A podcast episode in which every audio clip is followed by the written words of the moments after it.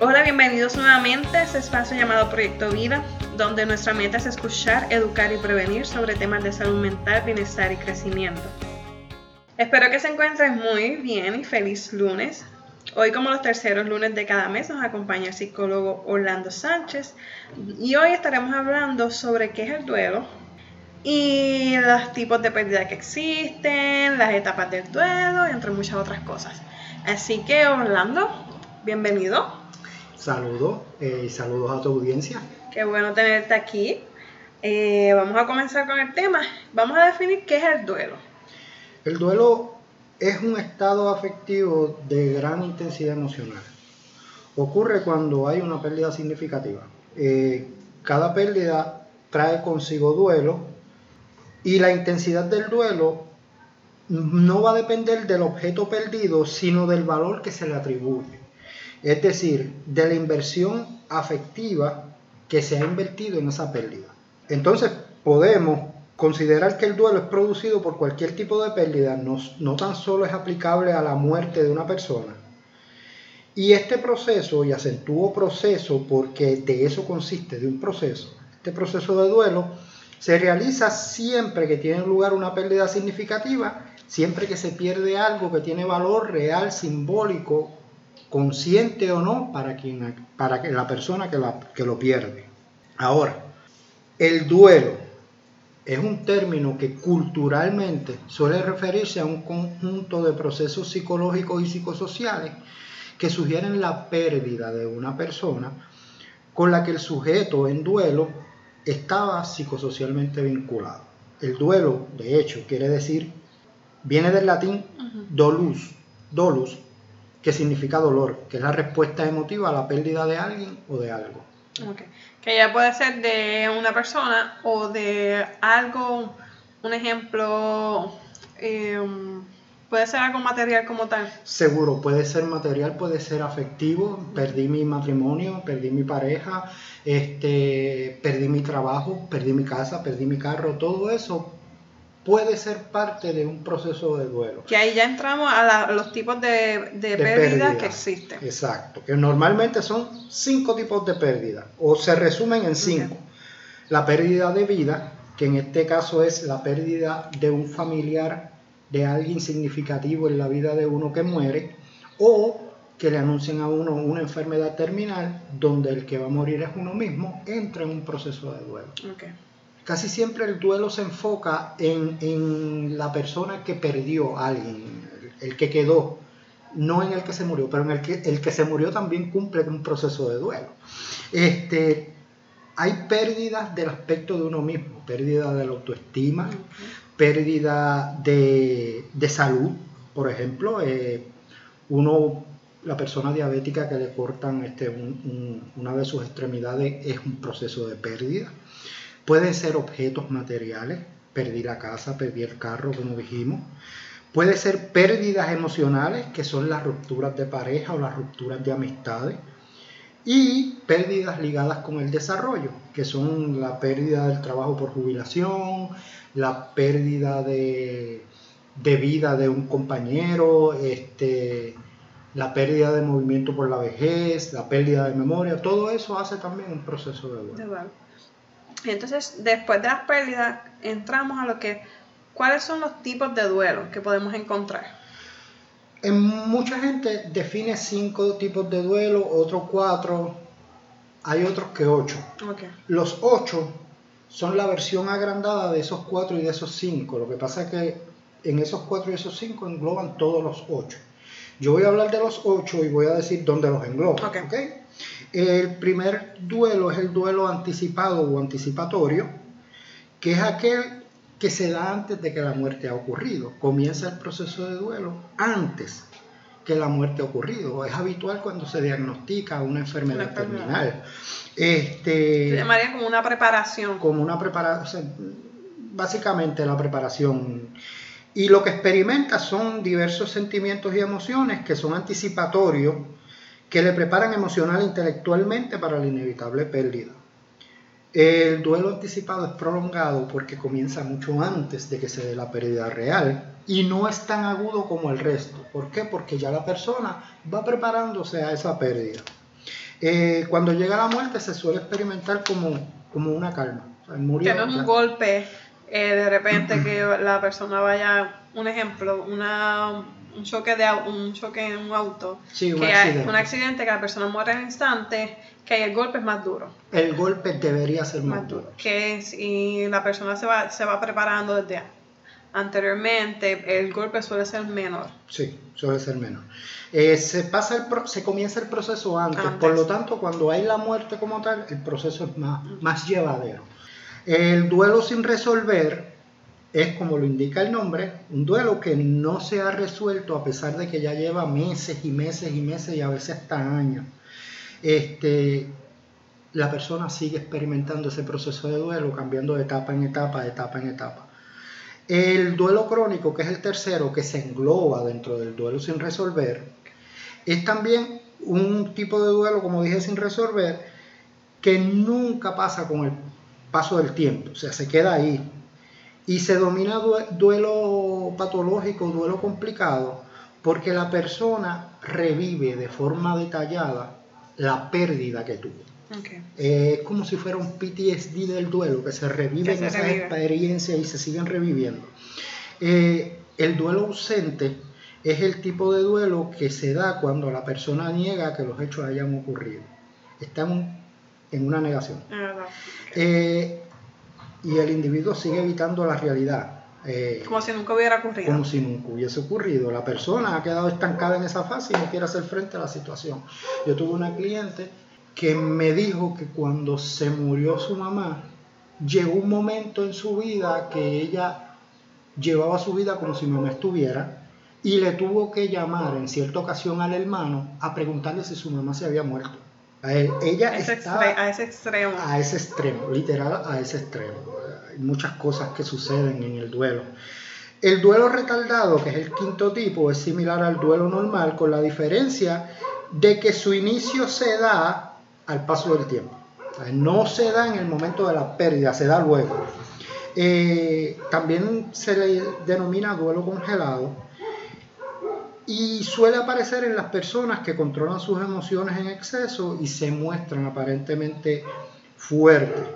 Por ejemplo, una persona que se le muere la mamá y esta es la persona que va a hacer los preparativos en la funeraria, va a comprar la caja, va a llevar el vestido, Construye como una barrera. construye como una barrera, sí, este, es retardando el duelo, se muestra fuerte hasta que en un momento se desploma.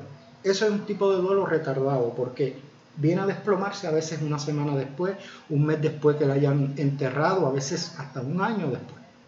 El duelo inhibido o enmascarado se produce cuando hay una dificultad en la expresión de sentimientos, por, la- por lo que la persona evita el dolor de la pérdida. Esto también está dentro del duelo retardado. Lo que hacen estas personas es que empiezan a somatizar, a convertir esas emociones en problemas físicos. Y es parte del duelo. Hay que diagnosticar muy bien ese duelo. Y el duelo desautorizado, que eso se da mucho, que es el tipo de duelo que cuando ocurre, el entorno que rodea a la persona no acepta el duelo que ésta tiene. Empiezan a decirle, pero ya no sufre.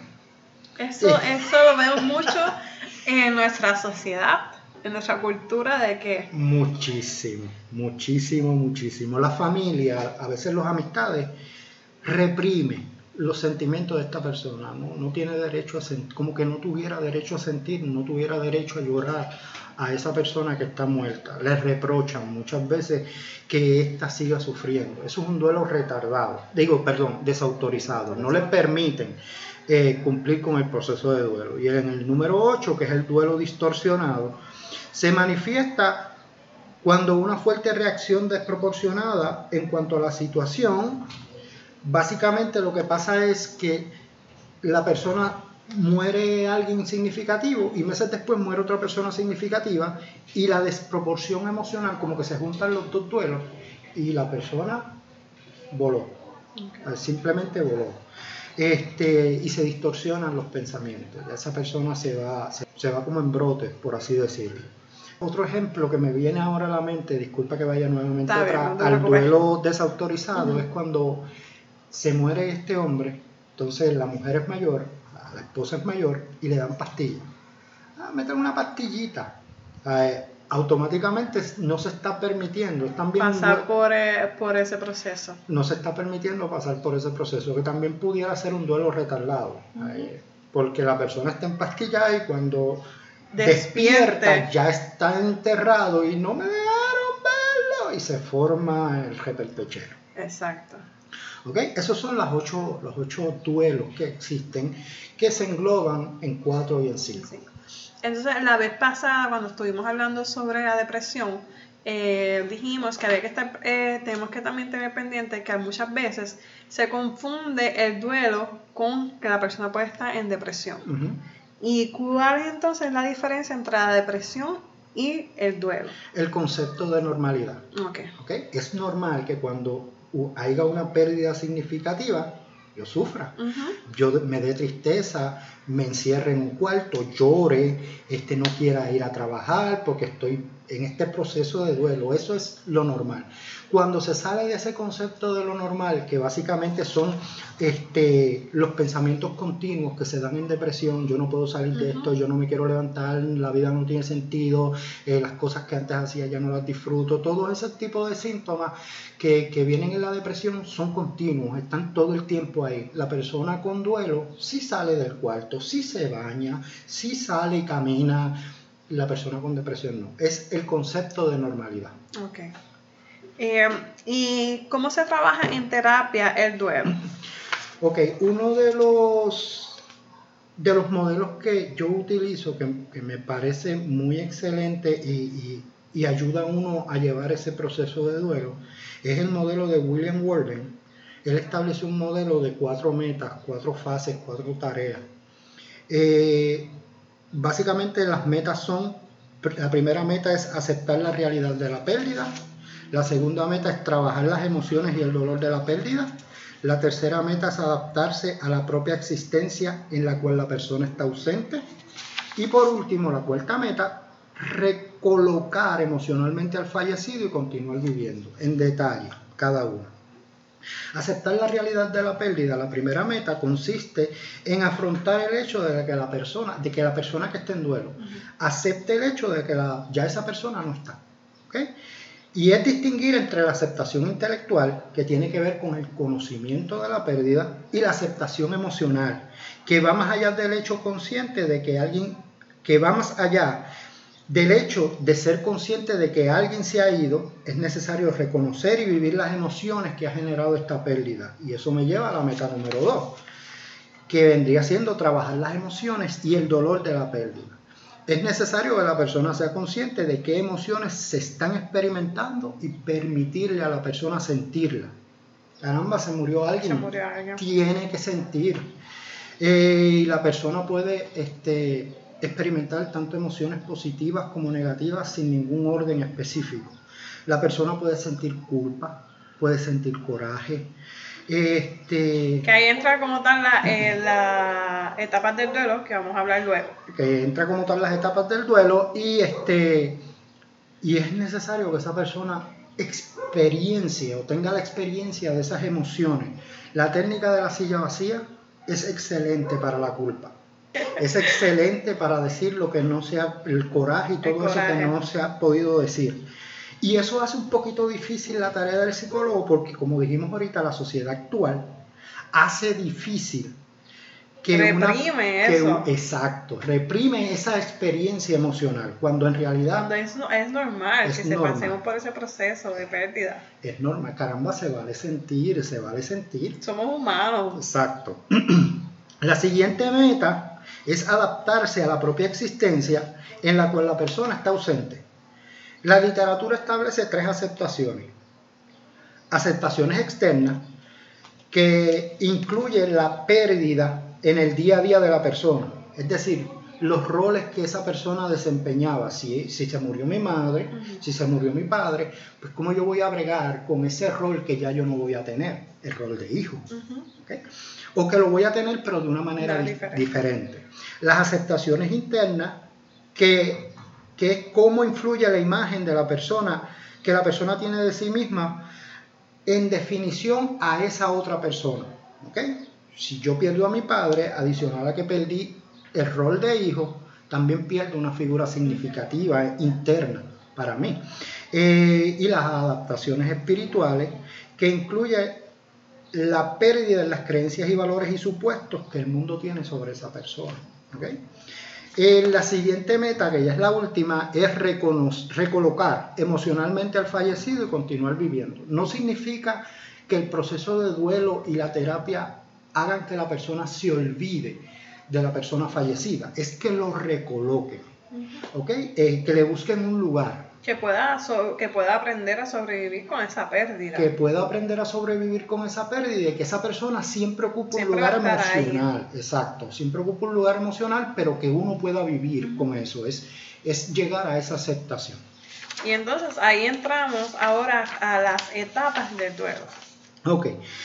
Las etapas del duelo, hay dos teóricos bastante importantes en cuanto a, las etapas del duelo. La primera es la psiquiatra Elizabeth Kubler-Ross, que mediante ella y su esposo estudiaron los procesos emocionales que entran las personas que están muriendo. Y ella propuso cinco etapas o fases del proceso de duelo. Eh, las cinco son negación, ira, negociación, eh, depresión aceptación. Ella establece que estas etapas la persona entra primero en negación para luego ir pasando de una a la otra, yendo hacia adelante, volviendo hacia atrás, hasta que llega al proceso de aceptación. La idea de ella es que en cada una de esas fases la persona va a sentir emociones distintas. La primera fase es negación, es negarse a sí mismo y al entorno la pérdida. Yo no puedo creer que esto me esté pasando. ¿Ok? Esa es la parte, de negación. Yo no puedo creer que esto me esté pasando. Luego viene la ira. ¿Ok? La ira es ese coraje. ¿Por qué me dejó sola? ¿Por qué me dejó solo? ¿Por qué Dios se lo tuvo que llegar, llevar? Perdón. ¿Por qué Dios me hace eso? Eso es parte del proceso de ira que se van dando esas emociones. Este, es bien importante reconocer en qué proceso está la persona para poder sobrellevar y entender lo que está pasando por su mente en ese momento. Hay veces que dicen, yo no puedo creer lo que me está pasando porque yo soy una persona buena. Eso se suele escuchar mucho. Eso se escucha mucho y eso no es negación, eso es ira. Por eso es bien importante escuchar, saber qué es lo que la persona está diciendo y entender el proceso. Luego está la negociación. Dios mío, si tú me dejas hablar por última vez con él. O Dios mío, si tú me lo salvas, yo voy a ser mejor persona. Eso pasa mucho cuando, cuando estábamos hablando sobre los diferentes este, duelos. Em, ese, ese, ese jugar de que si tú, esa, esa condicional, si tú, Señor, si tú lo sanas, yo puedo, yo voy a hacer esto. Y eso suele ocurrir mucho cuando, cuando ocurre, hay una, una, condición, una enfermedad que ya se sabe que la persona va, va a fallecer. Que tendemos a, decir, Señor, si tú lo sanas, eh, yo puedo, yo voy a hacer esto o aquí, oye, cosa. Que esa etapa de, de negación suele ocurrir mucho cuando ya tú sabes que la persona va a fallecer y tú te estás preparando para, para, para que ocurra eh, la muerte de esa persona. Sí, esa fase de negociación ocurre mucho en esa fase. También puede pasar luego, cuando se da la culpa. Dios mío, déjame pedirle perdón, déjame hablar con él. Está muerto ya, pero uno está buscando a ver si Dios, negociando con Dios para, para, para que esa persona le escuche a uno. ¿okay? Eh, es bien importante esto porque dependiendo en qué etapa del duelo está, pues uno trabaja con las emociones, ¿no? Por ejemplo, si está en negación, Dios mío, yo quiero hablar con él, pues uno lo manda a la tumba. Vete allí y habla con él. Exacto. O escríbele una carta, toma. Eh, cosas que es importante saber en, dónde se encuentra la persona. Para saber qué, qué cosas que podemos utilizar para poder ayudar a esa persona a salir de, de, esa etapa. claro. Estas tres primeras etapas, la gente va back and forward. O sea, va pasando de una a la otra, vuelve para atrás, vuelve y entra. Luego de que la etapa de, de negociación se da exitosamente, la persona entra en la cuarta etapa, que es la depresión. La depresión, la persona sabe que ya no, tiene por qué negociar, no tiene por qué sentirse airado, ya no hay este, negación, ya la persona cayó en tiempo, ya no está, ya no puedo hacer nada, ya tengo que sobrevivir. Y ahí entra la tristeza. que es este tipo de depresión que se debe al duelo, que es normal, no es una depresión patológica. Se puede convertir en una depresión patológica, pero no lo es todavía. Y luego viene el proceso de aceptación, que como Kubler-Ross decía, no es que la persona se olvide de esa persona, sino que entiende que ya murió y que ya no puede hacer nada y que pues decidió vivir hacia adelante y seguir la vida y comenzar a trabajar y comenzar su vida normal sin la persona. Siempre la va a extrañar, siempre va a llorar, siempre se le van a ver los ojos cuando piensa en esta persona, pero ya si tenía algo que perdonarse a sí mismo lo perdona, si tenía algo que perdonarle al difunto lo perdona y sigue para adelante con su vida, para Kaplan en su tratado de psiquiatría dividió el duelo en tres fases o tres etapas. Primero es la fase de shock o de negación, que es la misma fase de Kubler-Ross, de, de Kubler-Ross, perdón, de negación, y la ira, porque también viene con el shock. Luego la fase de angustia y aislamiento, que podríamos decir que es la fase de depresión. y la fase de organización, que ya es cuando la persona acepta todo la, la pérdida y comienza a vivir hacia adelante, siempre recordando al, difunto. Cabe señalar que Kubler-Ross eh, fue criticada porque al principio pareciera que ella propuso sus etapas de forma rígida. Se pasa esta, luego esta, luego esta. Que ocurre en un orden. Que ocurre en ese orden, ese orden que ella estableció.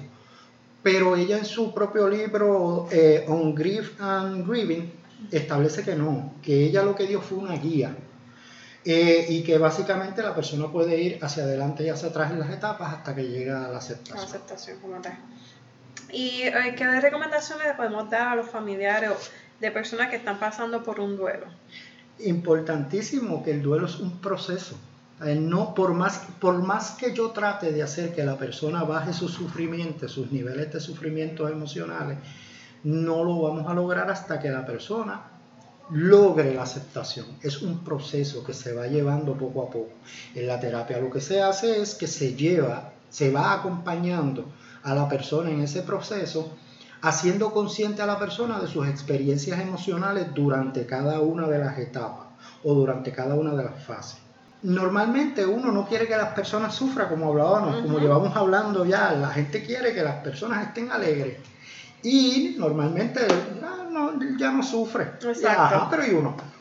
La, persona puede estar, pero uno, es el que siente el vacío. Claro, uno es el que siente el vacío y, y uno lo, lo, experimenta diferente dependiendo del valor que uno le da a esa persona. La idea de esto es dejar que la persona cumpla con ese proceso de duelo y estar ahí. Y es importante que no todo el mundo eh, pasa por estas etapas de un día a otro. No. Hay gente que puede estar un año en un duelo como tal, viviendo un duelo. Y muchas veces creemos que de aquí a un mes la, persona va a pasar por todas estas, etapas y ya va a estar en la de aceptación, cuando no todo el mundo responde igual. No, no todo el mundo responde igual y bien como, como dices, este, el tiempo puede variar. Hay gente que puede ser en un año, pasa el proceso de duelo, que es lo ideal, pero no necesariamente. Hay que, hay que entender que también que las pérdidas, perdón, son parte de las crisis de vida. Y cada crisis es una desorganización emocional, donde la persona tiene que llegar a una organización y eso toma tiempo. Muchas veces pasa rápido, muchas veces pasa más lento, dependiendo del carácter y el temperamento de las personas. Pero lo importante para los familiares es que estén con esa persona, que estén ahí como, como un hombro en, en quien llorar que dejen que ese proceso marche. Y si ven que ese proceso está como que saliéndose de los parámetros normales, pues buscar ayuda. Es como eh, un ejemplo, em, cuando mi abuelo falleció, mi abuela pues cayó en cierta, en cierta crisis. ¿Por qué? Porque ella, ella lo que expresaba, yo llevo casi 50 años casada con él. Y es ese, ese dolor que, por que ella está experimentando de su compañero de casi 50 años. Y muchas veces creemos, pero, pero es que viviste muchos momentos hermosos con esa persona y tiene que estar agradecida por esos momentos, pero es que han sido muchos años de compartir con una persona. Básicamente la persona tiene que aprender a vivir. Sin la otra persona. exacto. Porque han estado 50 años viviendo juntos y, y, saber despertar y tú no ver a esa persona eh, que ya no está a tu lado, pues muchas veces creemos que no, pero es que tienes que dar gracias por todo, por por todas las veces que, que la tuviste a tu lado por todos estos años, pero también está el otro lado. Ya no despierto con ella, ya no lo tengo a mi lado, ya no tengo con quién hablar con esa persona, porque muchas veces los ancianos cuando, cuando la pareja fallece, eran ellos dos solamente juntos. Y ya no va, no va a tener esa persona a su lado. Que hay que también comprender eh, que, que, como mencionábamos, no, el duelo no es no suele pasar a, la ligera, es un proceso. Y cada uno de nosotros lo vivimos de, forma distinta y hay que respetar ese, ese, espacio y ese proceso como tal. Así que ha sido un tema muy interesante. ¿Verdad que sí? sí, y que, y que tampoco muchos no, no solemos hablar de lo que es el duelo, no, no le ponemos atención a, a esta parte que también es importante de que conocer que hay diferentes tipos de duelo y de pérdida y que lo importante es que la persona pues tenga ese espacio de poder eh, expresar sus emociones, expresar cómo se sienten y, y si es necesario buscar ayuda de un profesional para que pueda afrontar esa pérdida como tal. Claro, es que también nuestra sociedad, como decíamos ahorita, relega el sufrimiento como que a eso no se puede sentir, no, no podemos sentir sufrimiento. Quien siente sufrimiento no es feliz. Eh, quien siente sufrimiento está mal, eh, no se vale sufrir, no se vale sentir emociones negativas. Pero sí se vale porque somos, como tú bien decías, humanos. Somos humanos y, caramba, e, ese ejemplo que, que traes es, bien puntual en esto porque si, lleva, si llevaban tantos años viviendo juntos, cómo la persona sabe vivir sin la otra. Exacto. Si, si yo he aprendido en mis 25 años, si yo he aprendido en mis años a vivir de una manera y ahora cambia mi vida totalmente, tengo que volver a empezar a aprender a vivir. Así que gracias Orlando por acompañarnos otro lunes. Eh, ha sido un placer tenerte aquí nuevamente. Y recuerden que la información que hablamos aquí es basada en nuestra experiencia y la compartimos con información general y no es ni está destinada a ser de terapia psicológica. Si necesita ayuda, puede visitar a su proveedor de salud mental o llamar al 1-800-981-0023. Y como siempre les digo, no olviden de ver las notas del programa donde compartimos información adicional. Síguenos en nuestras redes sociales como Proyecto Vida PR y comparte este episodio con tus amigos familiares, compañeros de trabajo. Y si tienes algún tema que desees que hablemos, envíanos el mismo a través de nuestro email pr.proyectovida.gmail.com o por nuestras diferentes redes sociales. Así que nos vemos la próxima semana. Bye bye.